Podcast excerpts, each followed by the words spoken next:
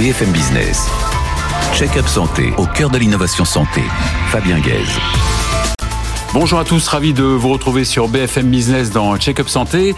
C'est l'hôpital le plus ancien de, Paris et celui qui a une des plus belles vues, euh, en l'occurrence la cathédrale Notre-Dame. Il est pourtant devenu un des hauts lieux de l'innovation en santé. C'est l'Hôtel Dieu qui a su démontrer qu'une coopération entre l'hôpital public, en l'occurrence l'APHP, euh, les jeunes entreprises, les industriels et les investisseurs en santé était une des clés de l'innovation en France. Le fameux réseau américain d'incubateurs Biolabs a choisi d'y ouvrir son premier site français permettant d'accueillir de, nombreux, de nombreuses start-up. Un des exemples de son succès est d'ailleurs euh, la mise sur le marché d'un appareil d'échographie ultra portable par la start-up Ecopen. L'âme de cette transformation est bien sûr le directeur général adjoint de la PHP, Nicolas Cassodi, directeur délégué auprès du directeur général de la PHP. Il est mon invité et il est accompagné de Mehdi Benchoufi, cofondateur de Decopen, et Johanna Michelin, responsable Europe de Biolabs. Check-up santé, c'est parti.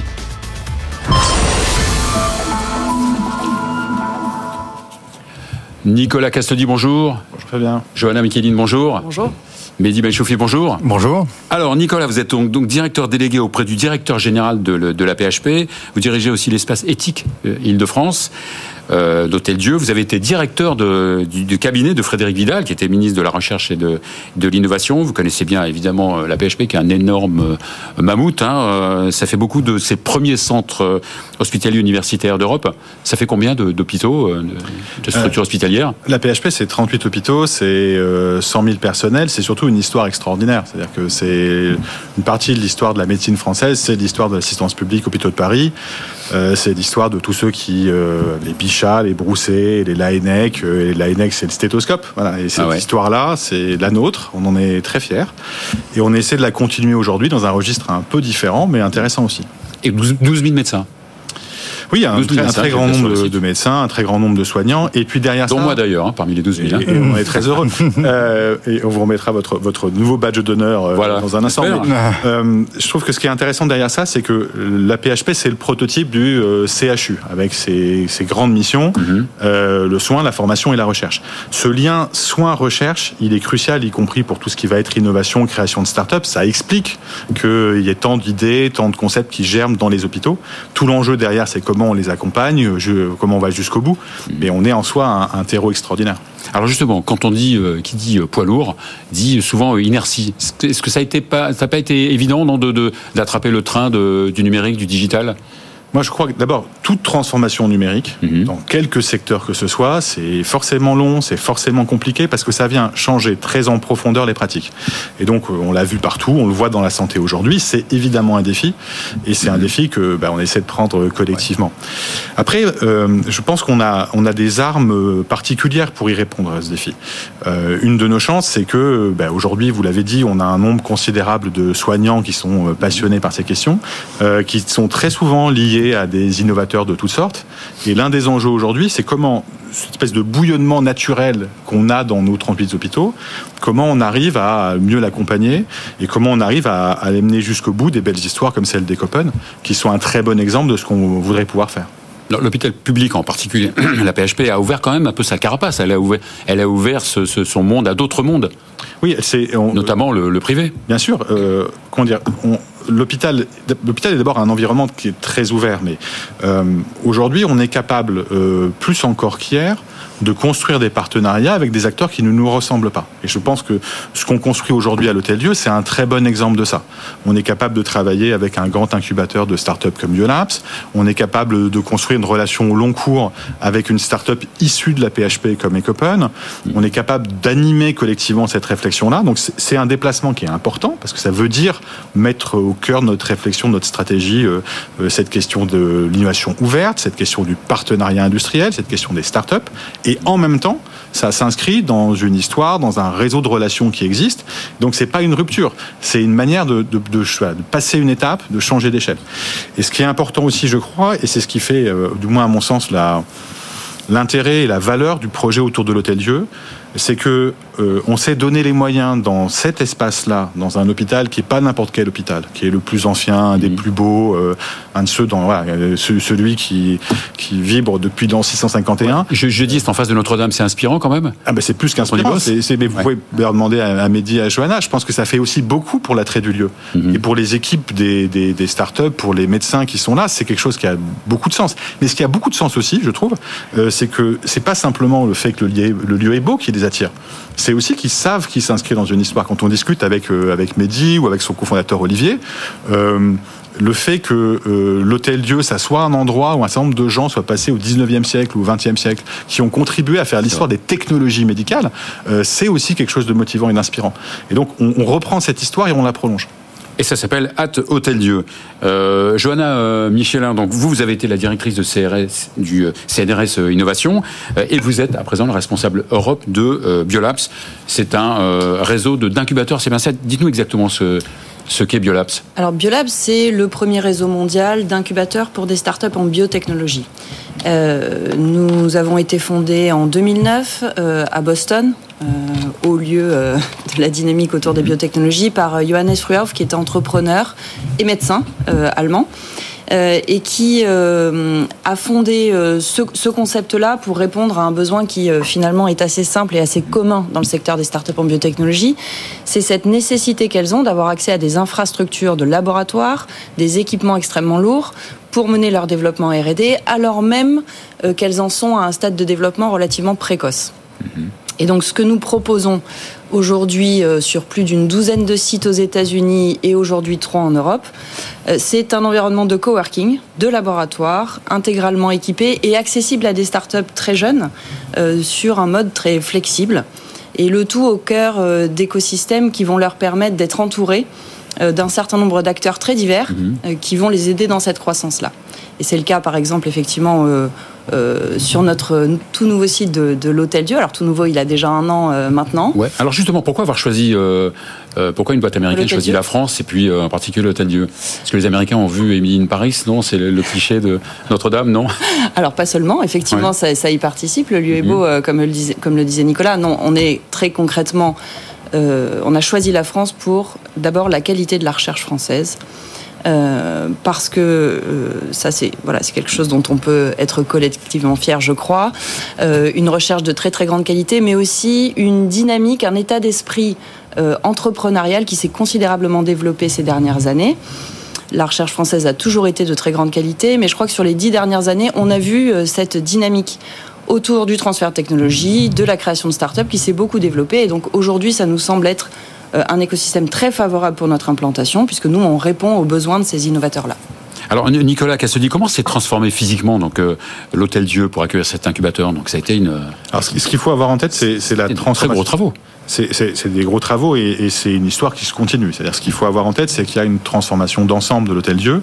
L'Hôtel Dieu, c'est un bâtiment extraordinaire. Il y a eu quelques photos qui ont défilé. C'est un bâtiment. D'où la difficulté parfois. donc. Le bâtiment actuel est un bâtiment du 19e siècle, euh, qui est dans l'état d'un bâtiment du 19e. Donc c'est monument historique? Depuis peu, euh, et, avec du coup des enjeux de sécurité incendie, des enjeux d'exploitation. Donc euh, la volonté de l'assistance publique, ça a été, avec l'accord de tous, hein, c'est d'assurer de, la pérennité de l'Hôtel Dieu en faisant deux choses d'une part en étant capable de rénover euh, un nombre important de surfaces au bénéfice des équipes de soins. Et donc le message derrière, c'est de dire l'hôtel Dieu est toujours un hôpital, il est toujours ouvert, il le restera demain. Et puis d'être capable aussi d'en faire un grand lieu d'innovation en santé. Et ça, c'est une partie qui est portée par un, consortium immobilier euh, euh, coordonné par Novaxia et dont Biolabs est, partie prenante, et où on a à terme 10 000 m2 d'incubateurs. Cette opération-là, cette histoire-là, c'est une histoire sur la décennie, parce qu'un bâtiment comme ça, voilà, ça prend un peu de temps à, à se transformer. On a voulu, euh, en accord avec Biolabs, euh, être capable d'amorcer vite cette dynamique. Et donc, on a ouvert, il y a maintenant un an, jour pour jour, mm. euh, peu s'en fout, à quelques jours près, euh, mais on a ouvert un premier site, un premier site d'incubation Biolabs, avec des travaux de rénovation importants qui ont été faits par Biolabs, avec le soutien de la région Île-de-France sous le contrôle de Johanna. Mm-hmm. Et on a franchi cette première étape. Et cette histoire va se poursuivre tout au long des années qui viennent. Et, et c'est l'histoire d'une croissance progressive et d'un hôtel-lieu qui va devenir euh, plus encore demain ce grand lieu d'innovation en santé qu'on appelle de nos voeux. Alors justement, euh, Johanna, combien de startups donc accueillez-vous dans, dans l'incubateur? Alors aujourd'hui, après un an d'existence, on accueille déjà 25 startups au sein de mmh. l'Hôtel Dieu. ce sont des startups qui ont toutes été sélectionnées euh, sur euh, un des critères principaux étant leur potentiel de collaboration avec la PHP. C'est ça qui fait le gros élément d'attractivité de ce site-là. Elles viennent pour collaborer avec la PHP. Il y a déjà des collaborations qui ont été mises en place. Euh, un bon exemple, typiquement sur une biotech, elle va venir dans nos locaux pour avoir accès à des échantillons, à de la donnée, à de l'expertise, à des key opinion leaders, à des médecins qui vont pouvoir euh, voilà, euh, les challenger sur les développements qu'elles sont en train de faire et qu'elles soient certaines de s'orienter vers les meilleurs développements possibles qui répondront aux besoins de la communauté médicale et des patients in fine. Alors justement, qui décide, enfin qui sélectionne ces startups? Alors comme tout, euh, c'est la PHP, est-ce que c'est l'Hôtel Dieu, est-ce que c'est vous, tout à l'heure vous disiez qu'on était en train d'apprendre à travailler de manière ouverte, mais c'est exactement ça qu'on fait. Et donc en fait ces décisions-là, on les prend ensemble. Biolabs, l'assistance publique hôpitaux de Paris, euh, il y a un certain nombre de sponsors euh, pharmaceutiques du site de Biolabs qui sont partie prenante de cette décision. donc aujourd'hui, on prend ces décisions à 5 et en pratique, je trouve que c'est intéressant parce qu'on voit très bien ce que chacun apporte. Le regard d'un grand hôpital, c'est pas le regard d'un grand industriel pharmaceutique, qui est pas le regard d'un incubateur spécialisé. Mm. Et donc, ces décisions-là, elles sont sans doute plus intelligentes du fait de les prendre ensemble. Ce qui est important, c'est de créer des communautés. Euh, et c'est ça que l'on essaye de faire chez Biolab, c'est de regrouper autour de l'entrepreneur et à son service des médecins, des investisseurs, des industriels, des experts. Euh, il n'a aucune obligation d'interagir avec eux, mais c'est vrai que ce sont des interactions qu'on encourage parce qu'elles sont nécessaires pour prendre les bonnes orientations et il faut le faire très tôt, au moment où ils nous rejoignent, où ils sont encore euh, à peine sorti, on va dire, de l'environnement universitaire. J'imagine que vous êtes euh, très sollicité, non? On est très sollicité euh, parce qu'aujourd'hui il se passe quelque chose, très clairement. Hein. Il, y a, un grand champ biotech qui est très mature. Aujourd'hui, il y a beaucoup de choses du côté de la santé numérique. Derrière ça, il y a une idée importante qu'on n'a pas mentionnée et qui, je pense, est une réponse aussi à ce que vous disiez sur cette difficulté de la transition numérique. C'est qu'aujourd'hui, on a besoin de rapprocher un monde de start-up essentiellement un monde d'ingénieurs, un peu de, d'acteurs commerciaux, mais c'est d'abord des ingénieurs, euh, de l'univers hospitalier, des médecins, des soignants et des besoins concrets qui sont les leurs. C'est-à-dire qu'aujourd'hui, nous, à l'assistance publique, mais comme tous les grands hôpitaux, on voit un nombre considérable de startups qui viennent nous démarcher en nous disant, écoutez, on a un produit absolument génial, fondé généralement sur de la technologie euh, réelle, euh, et regardez, vous allez, voilà, vous allez adorer. Et en pratique, on se rend compte très souvent qu'il y a un immense décalage entre ce qui a pu être imaginé par la startup, même quand c'est puissant, même quand c'est intelligent, hein, et bah, les besoins quotidiens d'un service de soins, les contraintes que vous connaissez, euh, et puis juste à la fin des fins, qu'est-ce qui fait que pour un médecin ou pour une infirmière, ça change vraiment la donne. Et donc une des choses qu'on essaie de faire dans cet environnement-là, c'est au fond d'ouvrir nos portes pour aussi simplement dire, euh, donner accès à nos besoins, permettre à tout le monde de comprendre ce qui peut marcher, ce qui est intéressant, ce qui l'est pas, ce qui va se fracasser sur le mur de la réalité. Parce qu'encore une fois, faire tourner un service de soins H24, c'est une tâche un peu particulière. Moi, je venais pas de l'hôpital, je le découvre depuis 4 ans, c'est d'ailleurs merveilleux. J'ai découvert un nombre de choses que j'ignorais totalement. Et donc, c'est un peu la même chose. Il faut donner accès à tout ça. C'est ce qui fait, de notre point de vue aussi, la force euh, d'Ecopen, c'est que une start-up comme Ecopen, ben, elle a été euh, portée par un médecin à l'origine. Voilà. justement, justement, euh, Alors, on en parler, mais les, les, les start-up restent combien de temps d'incubateur en moyenne? En moyenne deux ans. En moyenne deux ans, euh, le temps finalement d'obtenir euh, les résultats qu'elles souhaitent pour engager une nouvelle levée de fonds et puis ensuite prendre leur envol, prendre leurs propres locaux, construire leur propre laboratoire. D'accord. Et ça, c'est ce que l'on leur permet. Sauf qu'il y en a un qui a tapé l'incruste depuis quelques années. Ouais, euh, en effet, on complète le, dispositif, j'espère favorablement, la, la, biotech avec, avec Biolabs. nous, on est le volet MedTech. Allez-y. Non, non, je, veux dire, vous représentez. Donc, euh, vous êtes Mehdi Benchoufi, vous êtes, euh, vous êtes médecin, mhm. important de préciser, et vous êtes le cofondateur de Ecopen. Tout à fait. C'est bien ça. Et comment vous est venue l'idée de. Alors, Je, crois que l'histoire illustre assez bien ce que, ce que Nicolas vient de, vient de raconter. C'est, moi, j'étais médecin à l'hôpital euh, Hôtel-Dieu, et puis à la faveur de différents échanges, de différentes idées, on a pu faire mûrir le projet depuis l'idée à un produit qui est ici, qui est une sonde d'échographie portable euh, connecté à tout type de smartphone et qui a un énorme intérêt euh, médical. Je vais y revenir. Euh, on a trouvé, je pense, l'environnement adéquat. On a trouvé des médecins. ça, je pense que c'est essentiel. Il y avait un besoin. Il y avait un besoin pour cet appareil. Il y avait un besoin. L'idée au fond, c'est de Parce qu'on pourrait dire, il y a les radiologues, il y a, des Alors, en effet, des échos, il y a des, cardiologues. Tout à fait. En fait, le, sujet, c'est l'imagerie diagnostique. Alors, pas être trop technique, mais l'idée de rendre plus accessible l'imagerie euh, médicale. Donc, c'est un énorme enjeu. Il y a une technologie qui y répond bien, c'est l'échographie, parce qu'elle n'est pas invasive. Donc, elle n'est pas dangereuse pour le, pour le corps. Et par ailleurs, elle est miniaturisable. Donc, ça, c'est l'idée euh, les pure. Et puis, on se dit, bah, comment le rendre un peu accessible? Comment l'intégrer dans la pratique clinique? Et donc dans la pratique clinique, c'est euh, résoudre les questions de base de la médecine. Et les deux questions, euh, vous le savez bien, sont grave, pas grave, quels sont les organes touchés Et donc il y a quelques années, on se dit... C'est un, peu, un peu une échographie de premier recours. Donc c'est une, échographie de tri, euh, tout à fait. Et, et armé de cette idée-là, on a pu trouver encore une fois l'environnement nécessaire, à la fois l'environnement médical pour calibrer la technologie au plus près des usages, mhm. puis l'environnement aussi de la PHP avec lesquels on a une, on entretient une relation toute particulière. Et la PHP a peut-être aussi un, un, point important, mais c'est un poids universitaire qui est essentiel. C'est aussi un poids dimensionnant et cette inertie par rapport à une start-up qui est très très agile et aussi une inertie, une inertie d'une certaine façon un peu stabilisatrice. Donc on a trouvé euh, l'environnement, je crois, idoine pour se développer et j'espère s'inscrire dans euh, l'histoire multiséculaire, comme le rappelait euh, euh, Nicolas, de la, de la, de la médecine. Alors, pour revenir justement à votre, à votre appareil, il a pas mal de fonctionnalités. Il peut servir à différentes professionnels de santé, puisqu'il a, je, crois, plusieurs fréquences de... Tout à fait. Alors, je vais faire les choses très très simple. Donc c'est un dispositif, comme vous pouvez le voir, qui tient dans la main. Mhm. euh, on a pris un certain soin qu'il euh, soit robuste. Euh, les sondes en général sont extrêmement fragiles. Lorsqu'elles tombent, elles se cassent. Et en effet, elle est très polyvalente. Elle embarque trois sondes, trois fréquences dans une même, euh, dans un même dispositif. Et donc ça veut dire que dans un même temps, clinique, on peut euh, euh imaginer de la superficie à la profondeur. Donc, par exemple, du vasculaire, euh, par exemple. Du vasculaire pour guider les gestes, mmh. du pulmonaire chez un patient qui tousse, mmh. de l'abdominal chez un patient qui a, qui a mal au ventre. Et donc, cette sonde est très polyvalente et on a voulu construire un peu la Jeep, si j'ose dire, de l'échographie clinique. Elle est pas cher, elle est à moins de 1000 euros. C'est ce qui vous différencie un petit peu quand même, donc euh, c'est important. C'est un des éléments qui nous différencie de vos concurrents. très robuste, pas cher, euh, elle, la, la, la, batterie dure longtemps, donc elle est vraiment robuste à, à, à l'usage. Et, et, ce que disait tout à l'heure Nicolas, en effet, la France, euh, et en particulier euh, au travers de l'ANEC, a vu naître euh, le stéthoscope, et on dit souvent que cette technologie est le stéthoscope du 21e siècle. Alors c'est une formule un peu racoleuse, mais qui est dans la littérature, qui est dans la littérature euh, Absolument. Tout à fait. Et euh, on voit un mouvement de fond euh, aux États-Unis, ça arrive en Europe, où les étudiants sont formés à l'échographie dite clinique, comme vous et moi avons appris à manipuler un, stéthoscope. Et cet outil est précisément l'outil qu'on veut glisser dans la poche de chacun des médecins, volontairement.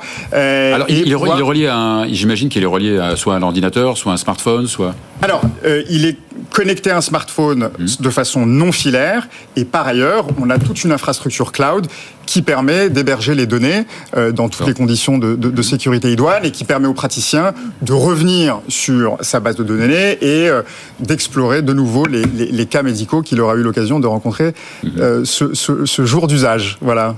Nicolas, donc on peut avoir le prix à peu près? Moins de 1000 euros. Moins de 1000 euros. Et il est sur le point d'être commercialisé. Alors tout à fait. Alors c'est un dispositif qui est, qui est marqué CE. Mhm. euh, c'est assez récent, donc sous le nouveau règlement européen. Alors je, le, je, le, précise parce que ça nous a fait suer et que c'est un règlement qui est nouveau et extrêmement exigeant. Et à notre connaissance, à notre connaissance, nous sommes les premiers dans cette euh, gamme d'outils à, à bénéficier du règlement européen. Donc on va, euh, dans les semaines qui viennent, commercialiser le dispositif, tout à fait. Euh, Nicolas, donc c'est bien de réaliser un produit, hein, un dispositif médical, euh, mais c'est vrai que les startups en général n'ont pas toujours la, la, la, la possibilité d'affronter les, les, problèmes euh, réglementaires, euh, juridiques. Est-ce que, est-ce que vous les aidez d'une certaine façon? En tout cas, ça fait partie des questions qu'on se pose. Qu'est-ce ouais. qu'il faut rassembler aujourd'hui comme expertise autour de nous, à l'Hôtel Dieu, pour franchir ces obstacles? Des conseils en réglementaire, il en faut. C'est peut-être pas nous qui sommes les mieux placés pour les donner. En revanche, ce qu'on peut faire et qu'on a fait avec Ecopen, euh, c'est accompagner la start-up dans la réalisation de ses études cliniques. Absolument. On les a fait dans des délais euh, particulièrement Record. remarquables. euh, voilà. Donc, euh, et, et sur les patients. Ah oui, mais de façon tout à fait improbable. Euh, on dit from on a... bench to bed. To, Exactement, to bed. sur patient dans les, dans les conditions d'épure, avec un nombre de patients euh, suffisant, euh, mm -hmm. sur plusieurs sites. Et, et, là, on a pu bénéficier de tout le savoir-faire en termes de recherche clinique de la PHP. Et ça, c'est un soutien, un soutien absolument clé, ouais, tout mm -hmm. à fait. Euh, Johanna, vous êtes évidemment aux États-Unis, en France, en Europe. Euh, euh, vous n'êtes pas un peu confronté à une période un petit peu de crise, non? Le contexte est relativement. Le, contexte est effectivement difficile pour les startups mhm. en biotechnologie. Alors après. L'inflation. oui, et puis la, les, disponibilités toutes relatives aujourd'hui des fonds, notamment. Bien sûr. Donc les startups ont du mal à se financer. Mhm. pour une entreprise comme Biolab, j'ai envie de dire, ça, ça justifiait encore plus notre modèle. C'est-à-dire que euh, plutôt que de réaliser des investissements lourds, de mal utiliser finalement le peu de fonds qu'elles arrivent à lever, le modèle Biolabs, il est, très intéressant parce qu'il permet de mutualiser un grand nombre de ressources entre elles. Euh, on loue à la paillasse et au mois le mois, sans aucun engagement, avec accès à un immense parc d'équipements et tout le service associé. Et ça, c'est, c'est effectivement ce dont elles ont besoin à ce moment-là, quand les fonds se font rares, où il faut être très parcimonieux dans leur utilisation, et peut-être les orienter euh, mieux vers de bons recrutements, plutôt que euh, dans le fait d'acheter euh, un autoclave euh, alors que ça n'a aucun sens pratique. Vous imaginez ouvrir d'autres incubateurs en France? On l'espère, on l'espère effectivement. On pense qu'il y a d'autres écosystèmes en France qui sont aussi extrêmement dynamiques ou qui sont en devenir. Et donc on il y espère a des régions en France qui sont très dynamiques. Hein. Oui, tout à fait, oui, bien sûr. On pense notamment à la région lyonnaise, au sud de la France, à l'est. c'est l'un des concurrents, Nicolas. Ah. Non, un réseau. Oui, exactement. C'est exactement ça. C'est un réseau. C'est-à-dire que Aujourd'hui, de la même manière qu'on essaie d'offrir dans le tissu de la PHP un endroit un peu central où il se passe des choses, où on peut accéder, à, écouter des gens comme, euh, comme Mehdi, euh, euh, parler avec l'équipe de Johanna, avec la mienne, etc quelque part, nous, on a envie d'être partie prenante de ce qui se passe à l'échelle nationale. D'ailleurs, il y a, toute, une, toute une stratégie gouvernementale qui appuie ça. Euh, il y a du soutien euh, euh, qui est significatif. Nous, on a été soutenu par la stratégie d'accélération santé numérique en 2021-2022. Ça a été capital pour nous. La région Île-de-France a, fortement soutenu Biolabs et aussi l'Hôtel Dieu. Et, aujourd'hui, comment est-ce qu'on avance collectivement? Comment on, comment on fait vivre ce mouvement? Comment aussi on donne un peu à voir un certain nombre de, de sites, d'environnements qui sont préfigurateurs? C'est important pour nous.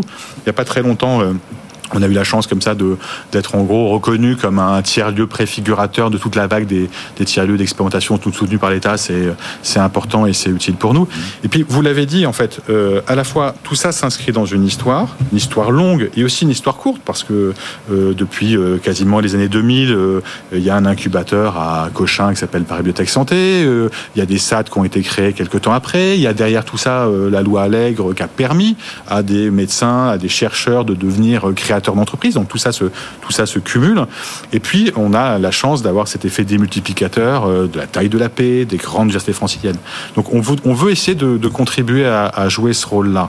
Quand on discute aujourd'hui, ce qui, ce qui nous arrive un peu avec un certain nombre euh, bah, de nos collègues étrangers aux États-Unis, au Canada, euh, en, Allemagne, on voit bien qu'on est tous en train de travailler autour de ça. Les grands hôpitaux universitaires sont tous un peu en train de, de regarder comment est-ce qu'on fait, comment on construit ces partenariats, quels sont les bons objets par lesquels commencer.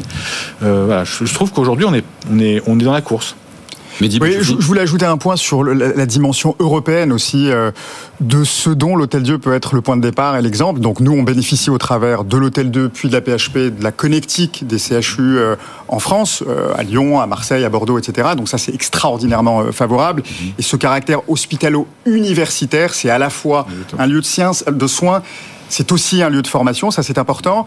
Et, je crois que c'est aussi les, préoccupations de, de, Johanna. Intégrer tout cela à l'échelle européenne, c'est quelque chose d'extraordinairement euh, important. Et il se trouve qu'il y a des CHU, dont je crois que la PHP euh, aussi participe de l'entretien de l'animation du réseau, euh, qui peuvent aussi permettre la diffusion de bonnes pratiques, de trouver des, des effets d'échelle qui ont un impact à la fois sur le plan médical, mais aussi facilitateur dans la vie d'une entreprise euh, pour les levées de fonds, etc.